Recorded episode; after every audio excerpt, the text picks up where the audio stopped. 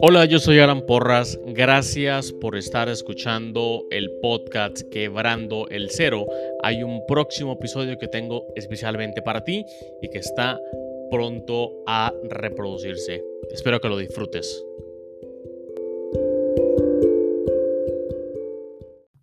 Pero antes de que empiece el episodio, quiero contarte dos cosas. La primera es sobre Tendo, el cual es una herramienta en la nube que genera tiendas en línea para emprendedores o para comerciantes con el fin que puedan empezar a vender en Internet en minutos.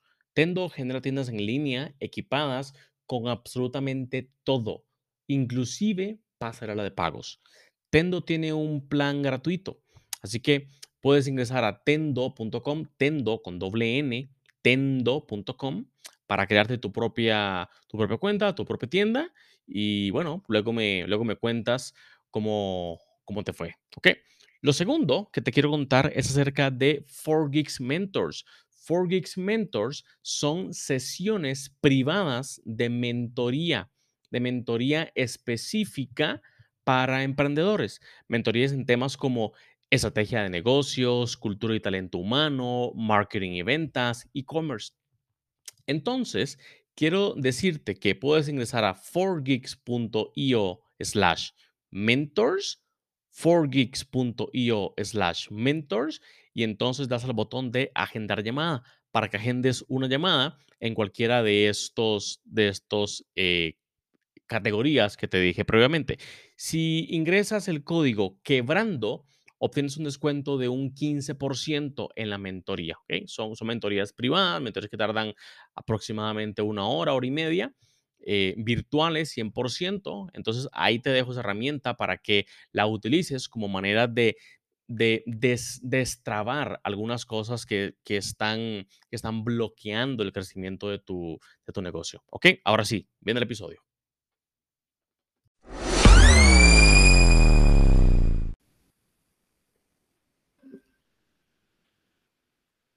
Hola, ¿qué tal? Gracias por estar escuchando un nuevo episodio del podcast Quebrando el Cero. Este episodio es, es diferente como a, como a todo lo que estamos haciendo primero porque las grabaciones las hacemos en persona, en un, estudio que tenemos en la oficina, pero hoy, debido a las circunstancias, estamos haciéndolo remoto. Así que si ustedes notan alguna diferencia en cuanto al, a la calidad del audio, eh, que escucha un eco, al volumen, lo que sea, no voy a pedir disculpas, pero ya saben, ya saben qué es lo que, lo que está pasando con eso. Hoy soy con Brian, Brian Guzmán. Brian Guzmán es una, es una persona que eh, está enfocada en temas de construcción de negocios, pero basado en el diseño. Ya vamos a ver un poco acerca de qué, de qué se trata eso. Brian, ¿cómo estás? Muy bien, y vos, Alan. Muchísimas gracias por la oportunidad. Muy bien, no, gracias a vos por, por, por levantar la mano y por, y por la disponibilidad también de, de, sentarse. Al principio, Brian, para que la gente se, se, conecte un poco más con lo que haces, al principio me dices que, que eres diseñador, diseñador estratégico, que también estás eh, como consultor asociado en una compañía que se llama People in Business y que representa la célula o, la, o, el, o el capítulo de Design Spring Academy en Costa Rica. Correcto. Partamos de ahí. Eh, bueno, como de profesión, de ya bastantes años atrás, empecé en diseño gráfico. Después pasé a diseño web. Ahí por, por circunstancias de la vida dije que no, nunca me iba a meter en eso y al final me gustó. Eh, ahí tengo que agradecerle a, a, Mauricio Poveda que me empujó a eso. pero, pero, eh, pero tu background no es, no es de software. No, no, no, no, no es de software. Eh, yo soy más de, más de diseño, de la parte okay. visual. Uh -huh. eh, eso me llevó a, a todo lo que es marketing digital, porque inevitablemente había que aprender. Y en un curso de, de marketing digital del Tecnológico de Monterrey, eh, me empezaron a hablar de lo que era el famoso Business Model Canvas. Era la primera vez que lo escuchaba. Me metí a averiguar un poco más qué era el asunto, aprender más. Eh, y la parte de marketing digital y, y, lo que es diseño web y todo eso, se me olvidó, la dejé botada por completo. Empecé a interesarme en la parte de, de lo que es más negocios. Se me presentó la oportunidad con, con esta firma People in Business. Eh, por circunstancias de la vida, eh, desarrollé una amistad con el, con el socio y fundador. Y prácticamente él es mi mentor y, y, así he logrado un, un, MBA a pura experiencia, eh, de forma gratuita, cosa que se agradece muchísimo. Eh, y fue el que me abrió las puertas a, esto. Él me ha ido ahí mentoreando, me ha ido enseñando. Eh, es mi, cuando ocupo ahí, tengo consultas, este, es mi go-to. y, y, he trabajado con él en, en proyectos de, de innovación y, y, de diseño de negocios y también facilitando ahí ciertas... Eh, workshops de ciertas herramientas y de todo el del área de innovación. Ok. Eh, Brian, de, un poco em, y, cuéntame, porque eso es lo que hacemos también con los, con los invitados. Cuéntame, cuéntame cómo fue tu casa, eh, con quién viviste, dónde viviste, eh, cómo, fue, cómo fue la infancia, a qué colegio, a qué escuela, a qué escuela fuiste, si cuando caminabas pensaba ya en estructuras y no, no, no majaba las rayas, porque a, mí me pasa eso. Intento levantar los pies para no majar las rayas, es una mentalidad muy estructural. Eh, cuéntame, cuéntame de eso. ¿Por qué, ¿Por qué diseño? Es decir, porque muy, muy pocas personas muy pocas personas se, se, se, meten, se van de cabeza en el tema de diseño enfocado a negocios. La mayoría de las personas que conozco están en diseño, diseño gráfico eh, muy light. Eh, no, tanto, no tanto en la, en la creación propia de un diseño, pero, pero, pero cuéntame cómo fue tu infancia. Eh, mi infancia, yo la califico como una de las mejores etapas de mi vida. Okay. Tuve tuve la dicha de tener una infancia que, disfruté mucho y creo que por que, es un privilegio que, ya algunas generaciones no van a tener eh, de, esa libertad que teníamos eh, los de 45 para abajo, creo. Eh, este, de poder jugar en la calle con tranquilidad, de poder andar bicicleta sin preocupaciones, de andar trepados en árboles y, cosas así que las generaciones de ahora una, ni idea qué es eso. Una niña es muy creativa, se refiere. Exactamente. Eh, mi abuelo, eh, cuando antes de, pensionarse, trabajaba en Quepos, entonces de ahí vacaciones eran Quepos y y imagínate, ¿verdad? Todos mis primos, mi familia en la casa de mi abuelo, eh,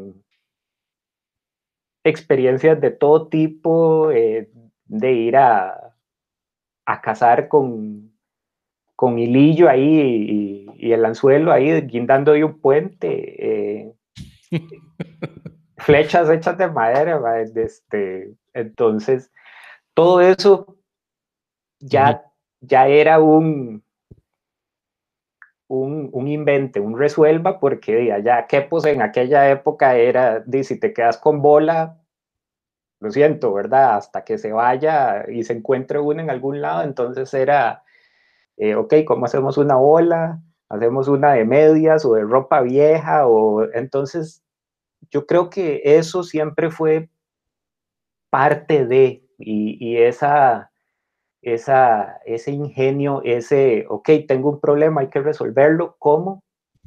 Eso siempre ha sido parte de mi vida. Eh, después se presentó la oportunidad con mi papá, eh, de, tuvo una oferta de trabajo en Panamá, eh, no la Panamá de ahora, estoy hablando de la Panamá de 1987, bajo dictadura de Noriega. y yo llegué a ser segundo grado a Panamá, el Colegio Javier, que no es el Javier de ahora, el ultra fresa y pipi que es. Eh, me fui a Panamá. Eh, de imagínate, alguien de Costa Rica, seis años, seis, siete años, no me acuerdo, en el 87, eh, llegar a un país convulsionado, con una crisis social, manifestaciones en las calles fuertes, eh, represiones fuertes. Eh, y, eso fue un completo shock. O sea, ¿Y, fue... en ese estado, qué edad tenías ahí? ¿Ocho años me dijiste? Creo, algo así. Iba, iba a ser segundo grado a Panamá apenas. no me acuerdo qué edad tiene uno ahí. Eso fue hace mucho ya.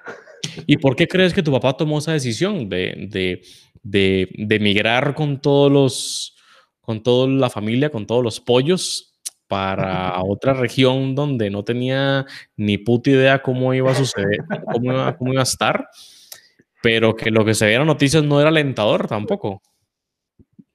Era una muy buena oportunidad para él y para todos en realidad, eh, pero era una muy buena oportunidad para él. Eh, y por eso él tomó la decisión y nosotros dijimos a regañadientes, eh, está bien, ahí vamos, no muy convencidos, pero no, nosotros, por lo menos yo, no tenía idea de lo que estaba pasando en ese momento en, Panamá, mm. sino créeme que yo hubiera pataleado y hubiera hecho lo imposible para que me dejaran aquí. Claro, tenés ocho años, aún no dimensiona la toma de decisiones en un hogar.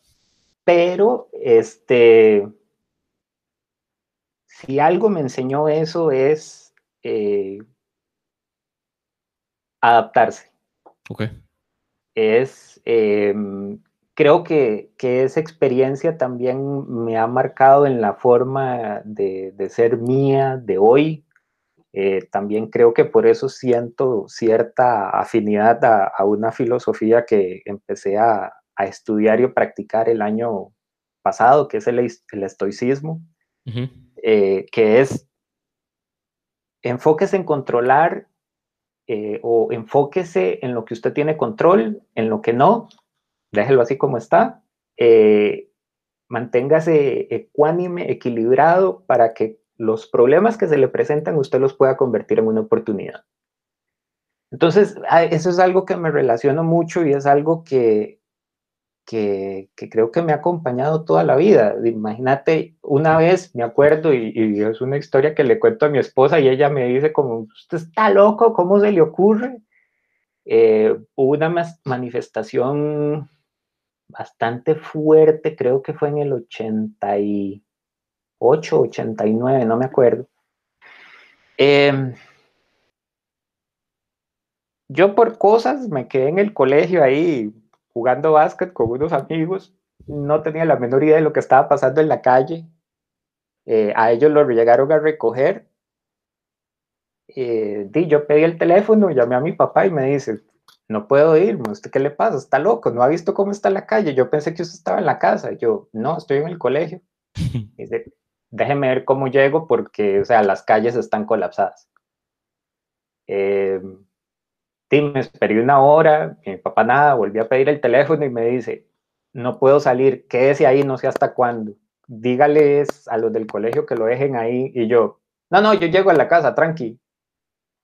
Claro, casi me mata donde le dije eso, ¿verdad? Pero yo dije, la casa está, di, más o menos me va a tomar un tiempillo caminando y, y, y, y sí, este, di, pero me animé, eh, tuve que pasar entre disparos de perdigones, gases lacrimógenos, pedradas. Eh, sí, pero llegué. ¿Pero qué pensaste cuando, cuando saliste del colegio en ese momento y, y dices, bueno, así no fue como yo llegué hoy al colegio? ¿Qué, qué está pasando en esa carretera? Ah, no, o sea, ya, ya en, ese, en ese momento yo ya sabía, o sea, eso era el, el, como dicen ahora, ese es el new normal, ¿verdad? Usted sale y durante el día puede pasar cualquier cosa. Entonces, ya la gente estaba en ese modo de eh, salimos, el panorama se ve así, pero hay que estar preparado para lo que pase durante el día. Ok. Entonces uno siempre estaba en ese modo de que, ok, yo salgo, trato de hacer mi vida normal, pero siempre va a estar eh, la posibilidad de esa irrupción en cualquier momento del día. Y usted ve a ver cómo hace, cómo resuelve, porque hay que seguir llevando la vida. Eh, de hecho, sí, un policía me regañó todo, me metió una madriada, porque cómo se me ocurría a mí, ellos sabían que yo era de colegio privado, entonces era así como, más, está loco, ¿qué está haciendo aquí? No pase por aquí. Eh, pero llegué a la casa, sudando como idiota por el calor y porque tuve que correr, no me acuerdo cuántos kilómetros estaba la casa en ese momento, pero llegué. Y, vi de todo, eh, o sea, estudiantes de la U, perdigones, camisas llenas de sangre, frentes rotas y alguien de Costa Rica nunca jamás en la vida ha visto eso. Eh, pero di yo, o sea, me aislé lo que estaba pasando alrededor y yo dije, tengo un objetivo y mi meta es llegar a la casa. ¿Cómo? ¿Sentiste, ¿sentiste miedo? En, ¿Recuerdas si sentiste miedo cuando, cuando, cuando cree que esas cosas salen de la normalidad y que podrían eh, eh, herirte o, lesionarte o, que alguna de esas eh, de esos gases o de esas piedras lleguen a impactar? Como te dije, me aislé. O sea, yo me, Si hubo un momento de meditación así profundo máximo que tuve en la vida fue ese momento porque yo dije, yo me tengo que enfocar en llegar a la casa. Si me pongo a ver lo que pasa alrededor, estoy plenamente seguro que caigo en posición fetal con el dedo en, la boca llorando y de ahí no me muevo. Ok. ¿Cuánto tiempo estuviste en, Panamá? Eh, llegué en el 87, me vine... Ah, bueno, pasé la invasión en Panamá que esa fue otra cosa que, te cambia la vida. Eh, me vine en el 91 para Costa Rica, de nuevo. Ok. Ya cuando llegaste acá, otra vez retomaste a los amigos de la infancia, eh, otra vez de regreso a la normalidad después de cuatro o cinco años eh, que estuviste que estuviste en, en, Panamá, eh, retomas, retoma la normalidad y sigues con la escuela o sigues o ya, o, ya estás entrando al colegio. Ya venía para colegio. Venía para colegio. Em, y otra vez adaptarse porque en un par de veces tuve que aprender francés porque en Panamá no lo daban. Entonces vaya intensivo de francés. Eh, cuando llegué a colegio y me dijeron, le vamos a dar chance porque como sabemos que usted no, de hecho, vine a hacer qué? Se... Octavo aquí creo. Algo así, no me acuerdo. Eh, porque usted, sí, sabemos que no lleva francés en Panamá y yo, no, no, tranquilo, yo me he hecho la clase, me fue bienísimo, de hecho era de mis favoritas, 87 promedio siempre. Eh, entonces, Sí, pero ya venía con esa mentalidad de que problema, venga. Ok. Vamos. Ok. Y, ahora a mí me preguntan, ¿qué es diseñador estratégico? Y le digo yo, es una persona que le gusta resolver problemas. Ok. Eso es. ¿Qué estudiaste en la universidad, Brian? El de, de background, publicidad inconclusa, eso sí, por circunstancias de la vida me hizo falta como el último año y, y no, no volví. ok. No volví, pero sí, el background es de, de publicidad. De hecho, las materias que me hacían falta era todo lo que no tenía que ver con publicidad. O sea, las materias de toda la carrera las tengo, pero lo, lo, que tenías pensado para estudiar esa carrera o matricularse, o matricularse esa carrera, eh, ¿por qué? Porque porque te gustaba mucho la publicidad, pero no tenías ni idea en lo que te ibas a desempeñar, o ya viste algunos amigos, algunos, algunos, algunos futuros colegas que se movían en una industria y querías pertenecer a esa, industria. Em, ¿cómo, fue ese, ese proceso? Me, me incliné en un momento en lo que era tecnologías de información, pero ya a la hora de programación, las matemáticas y yo nunca nos hemos llevado muy bien. Entonces, no, yo dije, no, no, la verdad es que la parte mía es la creativa. Em, sé que no tengo, sé que no me alcanza para diseñador gráfico porque tampoco estoy tan pulido en esa parte. Entonces, publicidad me quedó como, eh, es, esto es como mi sweet spot. Hay creatividad, pero no se necesita tanto, tanta parte artística, sino es más de, más de creatividad y de todo. Digo yo, me voy. ¿Y, cómo fue, Brian, tu, tu, primera experiencia laboral? ¿La recuerdas? ¿Con quién fue? ¿Qué hiciste? Eh, ¿Cuánto ganabas?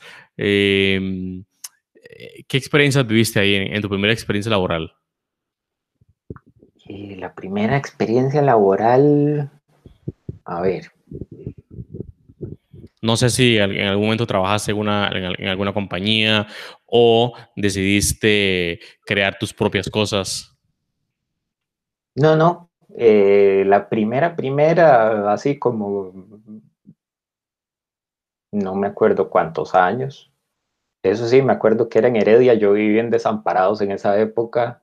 Y atravesar toda la ciudad. Entonces tenía que, sí, eh, pero en esos, en esos tiempos era más fácil. Ah, eh, eh, aunque lo hacía en bus, pero era, era más fácil, no, no, había tanta presa como ahora. ¿Aún estabas estudiando cuando tuviste ese, ese primer trabajo? Em, creo que sí, creo que sí. Estaba sacando por, por cuestiones de la vida, este, esas etapas de, rebeldía que le da uno en la juventud, que uno después dice, ¿cómo puede ser tan idiota desperdiciar el tiempo? Eh, terminé haciendo bachillerato por madurez. Eh, entonces, eh, trabajaba y estudiaba. Otro, otro problema más que, que tenía que resolver. estudia, trabajaba en Heredia y estudiaba en Desampa. Entonces, este, era era cansadillo, pero, pero lo logré. ¿Y qué hacías en ese trabajo? Eh, ¿Cómo lo explica uno? Eh, primero, era en el tiempo que habían revistas impresas todavía. Ok. Entonces, era una empresa eh, gringa que lo que hacía era procesamiento de datos. Entonces, las, las revistas impresas, eh, hay, unas que traen unos, unos, como unas boletas blancas que la gente rellena y manda por correo. Entonces yo lo que hacía era que recibíamos unos rollos enormes de esas tarjetas, las teníamos que abrir, clasificar para pasársela a la gente que digitaba los datos. Ya.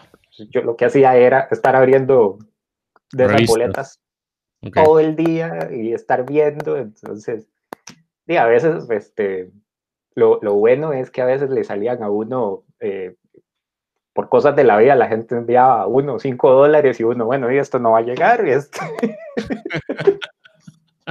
política de la empresa, nadie le pide a la gente que mande la plata, entonces, dice, si le sale un sobre premiado, no hay nada. Ok, ok. Eh, después de eso, eh, ya me pasé a, a, lo que es servicio al cliente. Estuve en, en Sykes. Eh, y después estuve en... en ¿A qué edad estuviste en Sykes? Para los que no saben, Sykes es un, es un call center, o la, la mayoría del, modelo de negocio es un, es un call center, em, donde se atienden generalmente cuentas financieras. Correcto, de todo tipo en realidad pero sí. Eh, edad, no me acuerdo. No, no recuerdo la verdad. sí me acuerdo que cuando fue lo del terremoto de, de allá de Indonesia, estaba trabajando. fue en diciembre, creo. Todavía estaba trabajando ahí. Así que si se acuerdan de cuándo pasó eso, pueden sacar cuando estaba yo trabajando. Sí. pueden hacer cálculos porque no, no me acuerdo. Eh, y después de Sykes pasé a IBM como coordinador de, de beneficios para los empleados de Procter Gamble. Ok. Ya después de ahí pasé a un amigo, sabía que tenía ciertas facilidades creativas y de todo y me dice, tengo un problema. Em, todo el departamento gráfico me dejó votado. Estoy solo yo. Eh, ya él sabía que a mí me interesaba el diseño y tenía facilidad, aunque no, no había pasado por una universidad formalmente en lo que es la, parte de diseño gráfico. Él sabía que tenía facilidad y me dice, para lo que hay que hacer, vos estás capacitado y, vos sos, o sea, me puedes responder ya, te pago tanto y yo, ok, de lo que estoy ganando a lo que me estás ofreciendo, sí, voy. Vamos. Y, y ahí empecé. Empecé en diseño gráfico. Em, él me fue enseñando, me fue dando como las bases, me decía qué leer, qué, qué, ver, me daba la teoría porque él sí tenía la formación. ¿Y, en, qué momento, Brian, para, entender este proceso, ¿en qué momento se junta el diseño con los negocios? Cuando eh, en ese mismo trabajo me dicen, ocupamos que aprenda de web. Y yo, ok. Em, trabajaba de la mano del departamento de mercadeo en la empresa. Entonces ya ahí como que empecé a, a ver qué, qué es con los negocios.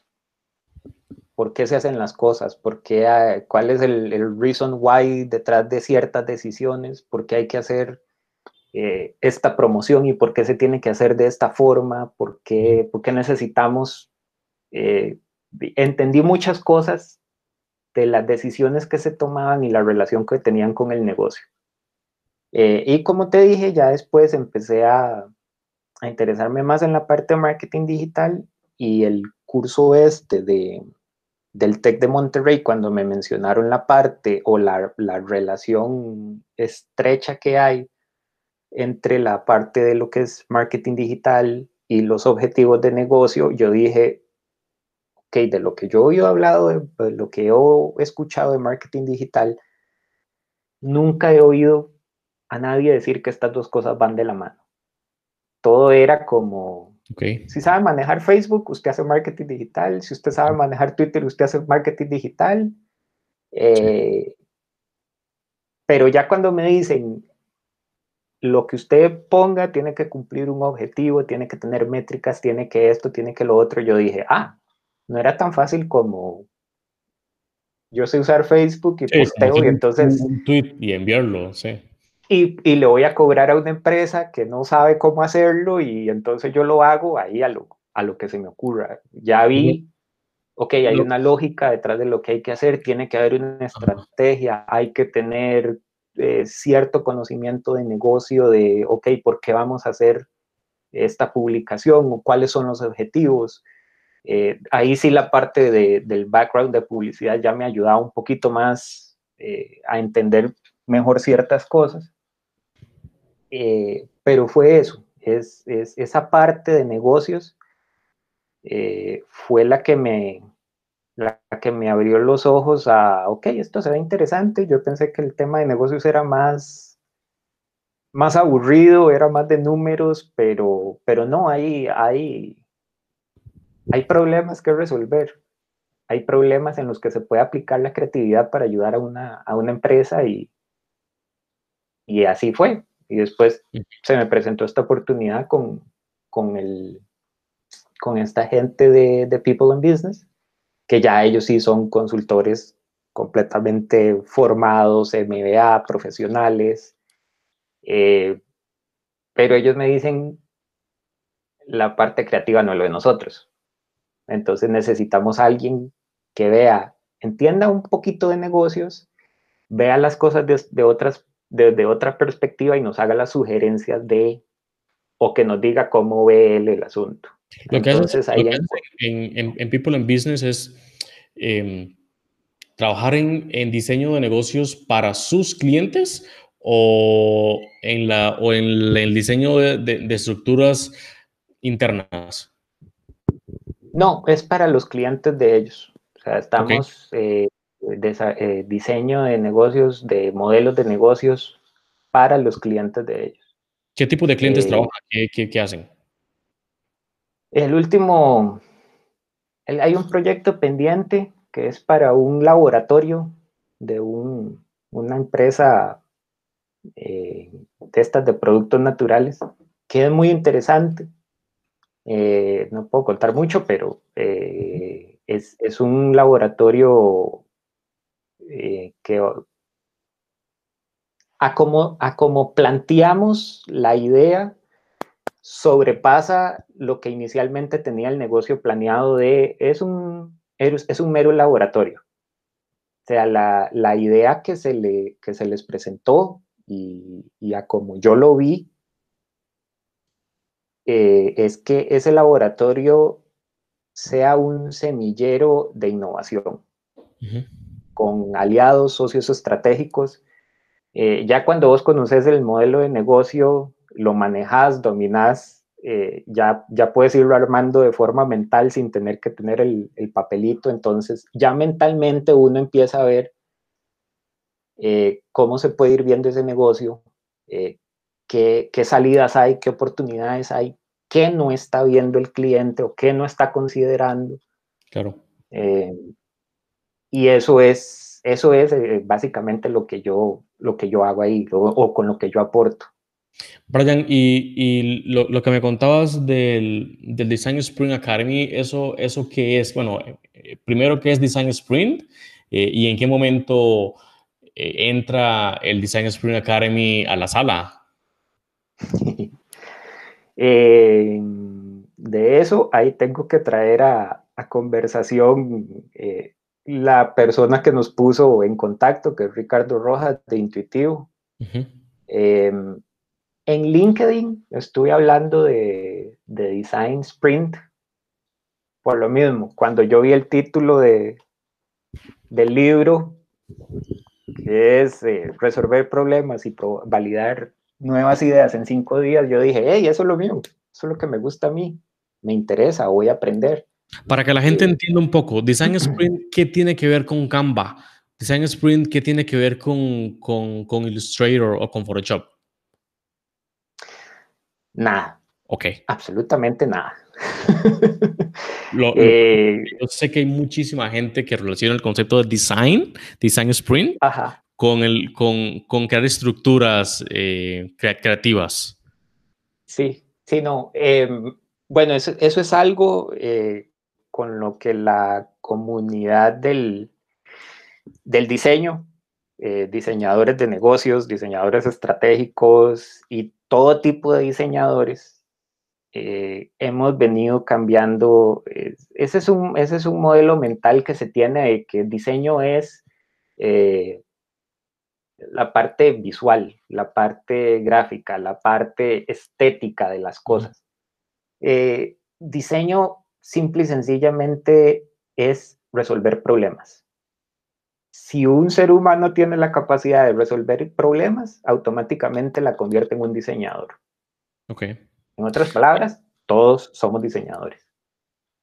Entonces, Design Sprint, eh, para explicarlo con, el mismo nombre, Design es resolver problemas. Sprint es eh, un tiempo corto, un tiempo determinado.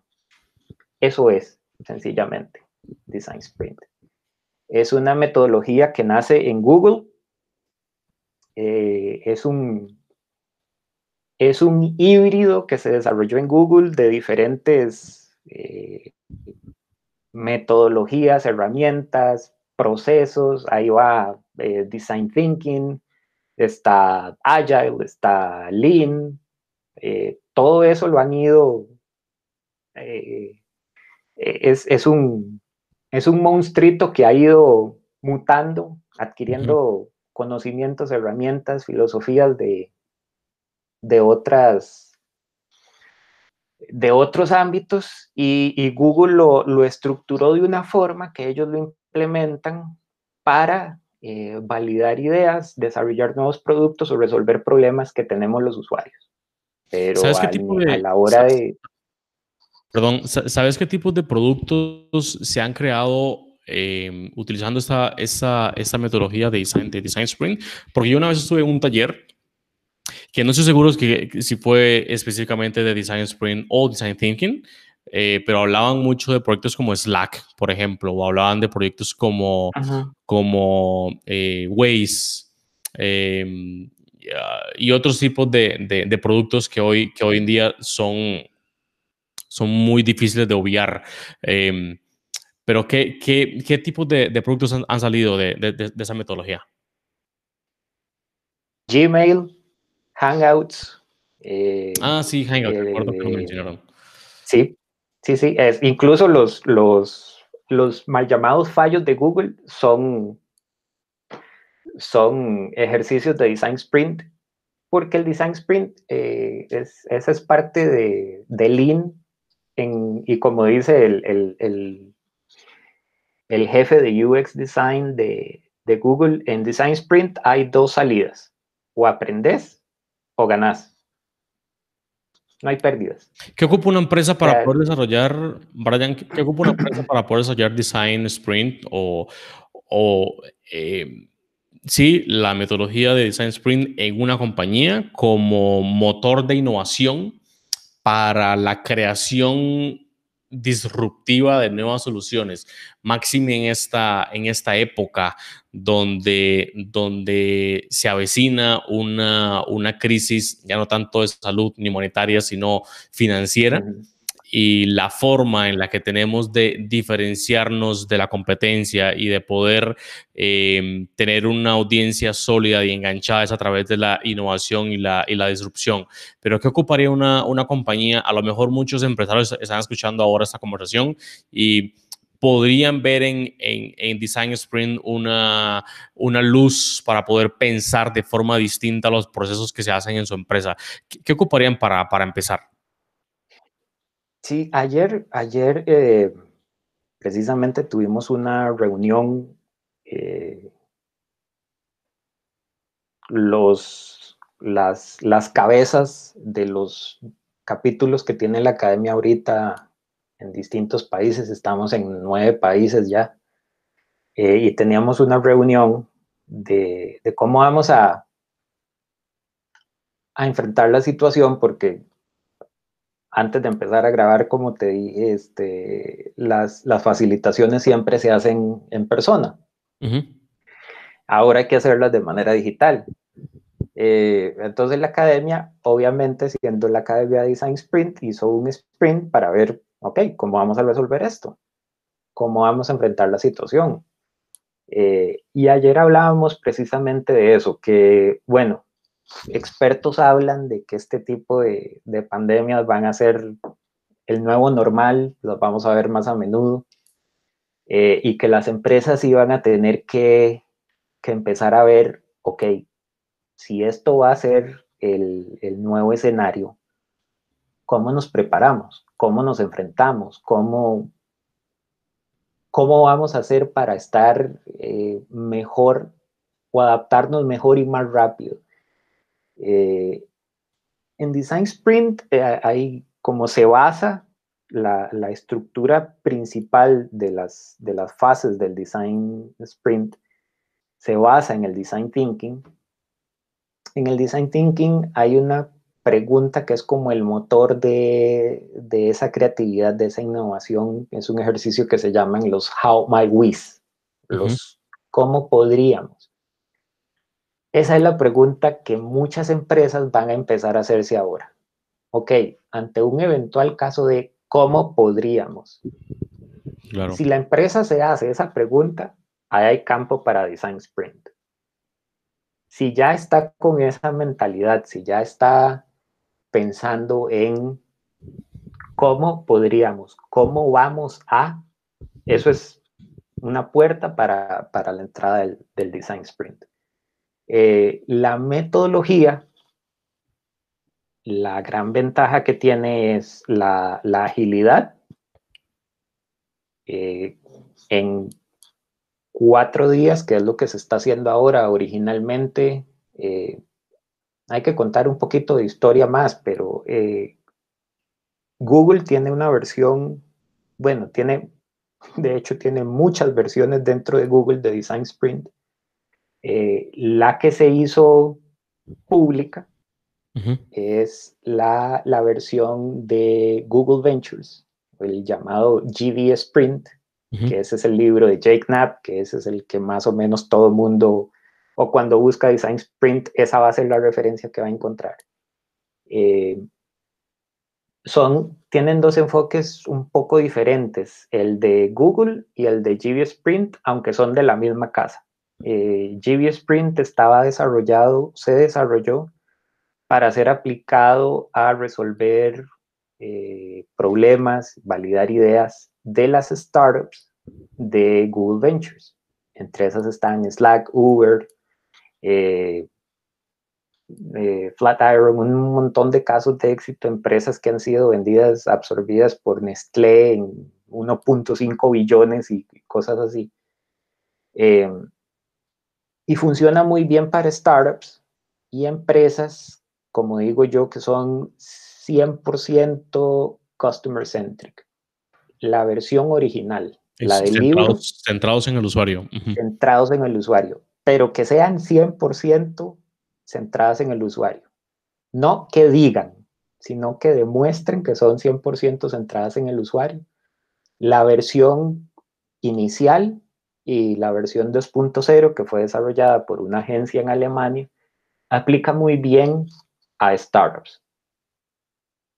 Eh, las startups y las empresas eh, centradas en el cliente tienen una característica que es que todos en la empresa están conscientes del problema, todos comparten la información, eh, los flujos de información, no, los equipos no trabajan tan, tan en silos, tan de forma individual como lo hace una, una empresa de, estructura tradicional de cascada. Eh, en la experiencia, la academia desarrolló el Design Sprint, la versión 3.0, que está mejor adaptada y está mejor alineada a los objetivos de negocio de empresas con estructuras más tradicionales. Eh, se inicia con un, workshop individual con tomadores de decisiones que se llama Problem Framing y eso es para alinear a la empresa a lo que es el problema que se va a resolver a que todos tengan el mismo conocimiento del problema, eh, a que todos tengan, o por lo menos los tomadores de decisiones de la empresa, tengan la misma visión de cuáles van a ser los objetivos, cuáles van a ser los resultados que se espera del design sprint. Y por último, ese ejercicio inicial va a ser el filtro o el go o no go del design sprint que se lleva a cabo después. ¿Por qué? Porque, como te dije antes, si la empresa no es una startup o una, o una organización eh, customer centric, por experiencia se llega y, ok, ¿cuál es el problema que vamos a resolver? Es este. Ok, ¿quién nos puede aportar información? Ah, no sé. Y, se llega a, a hacer un design sprint de forma tradicional o la versión original o el 2.0 y no hay un problema definido, definido realmente. Eh, entonces se hace un sprint con resultados eh, que no son los que, los que debería de arrojar un sprint o que son o que la empresa al final te dice ah, esa cochinada no sirve para nada. Okay. Eh, pero la definición del problema es clave.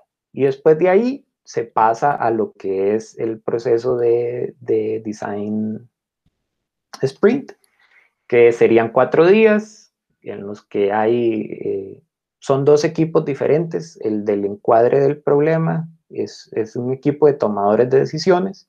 El de Design Sprint es un equipo de, de ejecutores, de gente que va a trabajar, desarrollar, de diseñar la solución.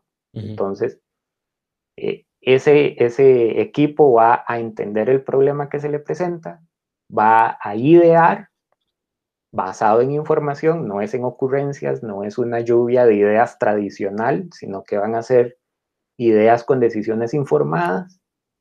Eh, se hace la parte de la ideación, se define cuáles de esas ideas que presenta el, el grupo de trabajo, que trabaja de forma individual, pero colectivamente, es la más, la más idónea para ayudarnos a resolver el problema se decide cuál es, se prototipa y se valida con usuarios reales.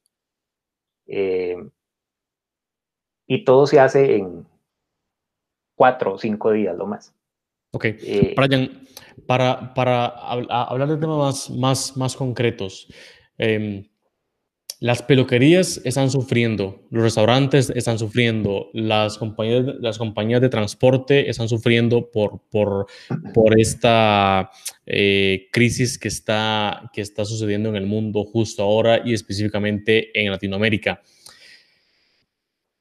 esos, esos modelos de negocio tradicionales que aún requieren contacto, que aún requieren contacto físico, evidentemente van a sufrir más que los que no que e-commerce, que, que consultoría remota, que inclusive los podcasts remotos como estos sufren muchísimo menos. ¿Cómo, por, ¿Por dónde podría entrar una discusión a buscar una, una solución a esos modelos de negocio que aún son muy tradicionales, que probablemente algunos sobrevivan a esta, a esta pandemia, a esta crisis, pero que poco a poco se van a ir deteriorando porque, como dices, es muy probable que algo similar vuelva a suceder en los próximos 5 o 10 años. Eh, las, las peluquerías o los restaurantes que quedan vivos los vuelven a exprimir en 5 años más y así los vuelven a exprimir hasta que quedan uno o quedan cero. Em, ¿Por dónde podemos ver esta, este, esta, esa problemática? Con agricultura lo estamos medianamente resolviendo. Eh, ahora la, tecnología está entrando en la, en, la, en la agricultura. Ahora podemos, ahora podemos ser mucho más eficientes para resolver ese, tipo de problemas. Metemos drones, metemos, metemos inteligencia artificial, metemos machine learning. Pero, ¿qué pasa de transporte? ¿Qué pasa, qué pasa con, con los restaurantes? ¿Qué pasa con las peluquerías? ¿Qué pasa con esos modelos antiguos, viejos?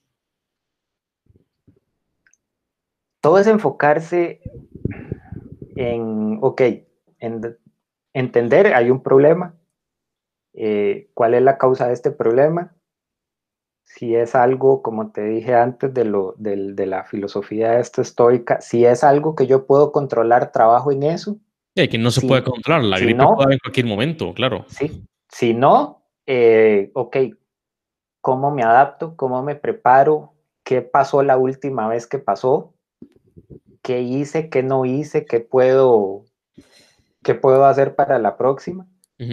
Eh, y mucho está en, en enfocarse, en estudiar, en ver, en conocer al cliente, en ver cuáles son las necesidades, ver cuáles son los problemas que tiene, ver cuáles son eh, los comportamientos actuales. Ahora mencionabas el caso de la peluquería. Eh, hay un caso de una startup en Inglaterra que es curioso porque el muchacho cuenta que empezó a trabajar en una firma de las, de las peso pesado de, consultoría a nivel mundial, eh, pero eh, no estaba dando la talla en el trabajo. Le, le, diagnosticaron Asperger, creo, y el muchacho entró en una crisis de pánico y renunció cuando la, la empresa le prometió la ayuda de, de, o sea, de, entender para, para que él pudiera desarrollarse normalmente dentro de la empresa. Okay. el muchacho es sumamente capaz, pero por cuestiones de la vida, él dice, yo, yo mismo me, me corté la oportunidad. Dice él que, que un día salió de la casa, se fue a la peluquería, estuvo ahí una hora sentado y no lo atendieron. Salió de la peluquería, pidió un Uber, se fue para la casa y cuando llegó a la casa automáticamente dijo, ¿y si hago un Uber de peluquerías? Empezó, eh, un amigo le, le, ayudó, consiguieron una, una van, la adaptaron, hicieron como un, un salón sobre ruedas, presentó la idea en un, en un, en un concurso de, de, startups, recibió el financiamiento y ahora es, es uno de los casos de éxito, con posibilidades de expansión grandísimas. Todo está en ver, eh, conocer las necesidades del cliente y otra cosa es ver qué están haciendo otras industrias, qué están haciendo otros negocios que yo tal vez pueda eh, implementar o veo la forma de, de implementarlo que puedo copiar para que mi negocio sea más productivo o esté mejor preparado para las situaciones que vienen. Claro, como, decías antes, todo es cuestión de preguntarse y cómo podría eh, y, cómo podría seguir manteniendo mis clientes y cómo podría eh, aumentar el, el, engagement y, y, cómo podría, aún con una, con, una, con una crisis que afecta contacto físico, cómo podría aún seguir facturando. Creo que está, está muy bien esa, esa pregunta porque nos, nos obliga como, no como metodología, sino como humanidad a, a, a, lo que siempre hemos hecho, buscar, buscar soluciones a los problemas que, nos, que, nos, que se nos enfrentan, el problema de, de, transporte, de comunicación, que los hemos solucionado muy bien. Ahora hay otro, otro problema que son las relaciones sociales y tenemos que ver cómo carajo solucionamos esas cosas. Eh, Brian, el tiempo se nos está yendo. Quiero, quiero agradecer muchísimo el tiempo que, que, estuviste para, para conversar acerca de esto. Em, voy a dejar en, las notas de este episodio, voy a dejar un poco de información acerca, acerca de ti. Eh, tu, tu, perfil de LinkedIn, por si alguna persona quiere, quiere contactarte o quiere buscarte, ya sea para eh, pelotear alguna, alguna, alguna problemática de negocio que tienen con el fin de ver si lo, lo, lo que ustedes tienen en, en, People en, Business o inclusive con el, Design, con el Design Spring Academy, que está enfocado, lo que entiendo es a enseñar a otros empresarios o a otros, o otros emprendedores a solucionar, a, solucionar problemas modernos eh, con herramientas habituales. Entonces, eh, voy a dejar esa, esa, información aquí en las notas para que ellos la, la, puedan, la puedan tener. Em, solo voy a hacerte dos preguntas finales, que son las que, con las que cerramos los, los episodios. Eh, una, una es, em, ¿qué libro está leyendo? Ahorita estoy leyendo Mapping Experiences. Ok. Eh, el, autor del libro es el que ayudó a la academia, de hecho, a desarrollar el primer ejercicio de problem framing de, para entender el, problema que enfrenta la empresa, entender al cliente. Entonces estoy, estoy leyendo ese por, como para ir entendiendo más el trasfondo de, de, cómo nació el, el workshop que está, que está desarrollando la, la academia. Ok, perfecto. Para, las personas que quieran, que quieran asistir o que quieran aprender más de eso, creo que el, punto inicial de la academia, ¿cómo eventualmente ellos podrían, ellos podrían conectarse, además de los, de, los links que voy a poner en la descripción? Eh, ok, em, bueno, como estamos en, un proceso ahí de, de nosotros mismos adaptarnos a la situación, em, teníamos pensado para este fin de mes hacer nuestro primer meetup aquí en Costa Rica, eh, que era, el tema iba a ser introducción al design sprint. Ok. Pero por circunstancias, ok, decidimos hacerlo remoto, eh, pero hay una logística, y una preparación que hay que hacer y entonces ese primer meetup eh, en Costa Rica se va a suspender temporalmente hasta un nuevo aviso. La academia eh, mientras está en ese proceso de reestructuración, eh, nos presentó ayer una oportunidad que a mí me parece muy valiosa y muy interesante, que es un webinar con Félix Wang de Google. Él es el director de los capítulos globales de Design Sprint para Google. Esa es una meta que tenemos, convertir el capítulo de la academia aquí en un, en un Google Global Sprint Chapter con todas las de la ley. Estamos en eso, vamos a ver si es posible hacerlo este año. Eh, Félix Wang nos va a hablar de cómo, cómo Google ejecuta los design sprints. Entonces, si quieren saber cómo Google crea productos, cómo desarrolla los productos que crea, ese es el meetup, el webinar al que hay que asistir. Es, va a ser este 25 de marzo al mediodía de Costa Rica, eh, completamente gratuito, va a estar abierto. Eh, después de ese, estamos coordinando para ver cuándo podemos desarrollar nuestro primer meetup aquí en Costa Rica, que si no ponemos de nuestra parte va a tener que ser de forma virtual. Eh, no hay una fecha todavía, pero eh, después de este de Félix Juan, la, de Félix Juan, la idea es tener un meetup cada vez, cada mes, para ir construyendo comunidad, para que la gente, eh, lo que queremos es desarrollar una comunidad de, de practicantes de Design Sprint acá en Costa Rica, para ir generando un poquito de tracción y de todo. meta a largo plazo es que el capítulo de Costa Rica eh, tenga la capacidad de certificar practicantes en Design Sprint en, su versión 3.0. Ok. Entonces, este, por ahorita, en este momento, eh, Ricardo y yo estamos cumpliendo una, un rol de, embajadores. Em, sí vamos a facilitar talleres de Design Sprint. Eh, de hecho, en Latinoamérica solo hay un capacitador, un facilitador certificado por la academia, que soy yo hasta este momento. Entonces, este, vamos a ir eh, capacitando, vamos a ir ofreciendo y vamos a ir capacitando en, Design Sprint en una versión eh, más acorde a emprendedores, a startups, que es un poquito diferente a la que se, vamos a aplicar para, para corporaciones, pero en eso estamos. Entonces ahí eh, sí, nos pueden contactar, pueden estar pendientes de, los anuncios ahí en Meetup, eh, de las actividades que vamos a tener.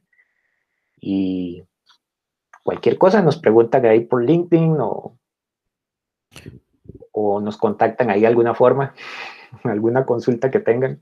Perfecto. Yo creo, Brian, y a las personas que nos escuchan, que en esta época es obligatorio buscar, buscar ese, tipo, ese tipo de mentorías. Em, ya sea, ya sea porque la compañía en la que trabajas o la compañía que estás dirigiendo está, está sufriendo por, por, los problemas de la crisis o porque tus aliados o tus clientes que afectan indirectamente también o directamente también el, el flujo, el flujo de caja que, que, que tu empresa pueda tener. Así que buscar ese tipo, ese tipo de, de, soluciones o ese tipo de mentorías para encontrar posibles soluciones a esto y, estar preparados para, para, para pandemias, para, para, lo que sea que la humanidad tenga en, futuro, eso nos podría, nos podría dar eh, muchísimo más años de vida como especie. Así que, em, Brian, muchísimas gracias por estar. Ah, la última pregunta. ¿A quién nominarías a este podcast? ¿A quién nominaría? Creo que para devolverle el favor de, haberme metido en el compromiso, nominaría a, Ricardo. A Ricardo.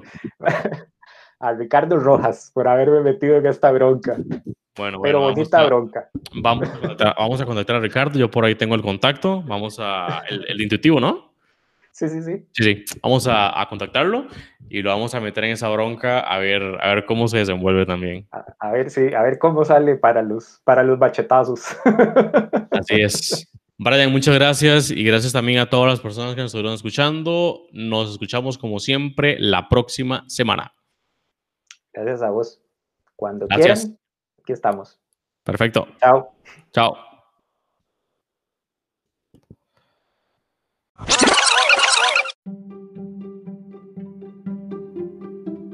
Este episodio llegó a ustedes gracias a 4Geeks. 4Geeks es una compañía enfocada en crecimiento exponencial de negocios. Recuerda que puedes encontrar este y todos los demás episodios en tu plataforma de podcast favorita como Spotify, Apple Podcasts o inclusive YouTube. Recuerda también compartir esos episodios con tus colegas, con otros emprendedores, para que otros, otras personas puedan nutrirse del contenido de la experiencia y de las conversaciones y experiencias que aquí se están compartiendo. Así que nos escuchamos entonces en un próximo episodio.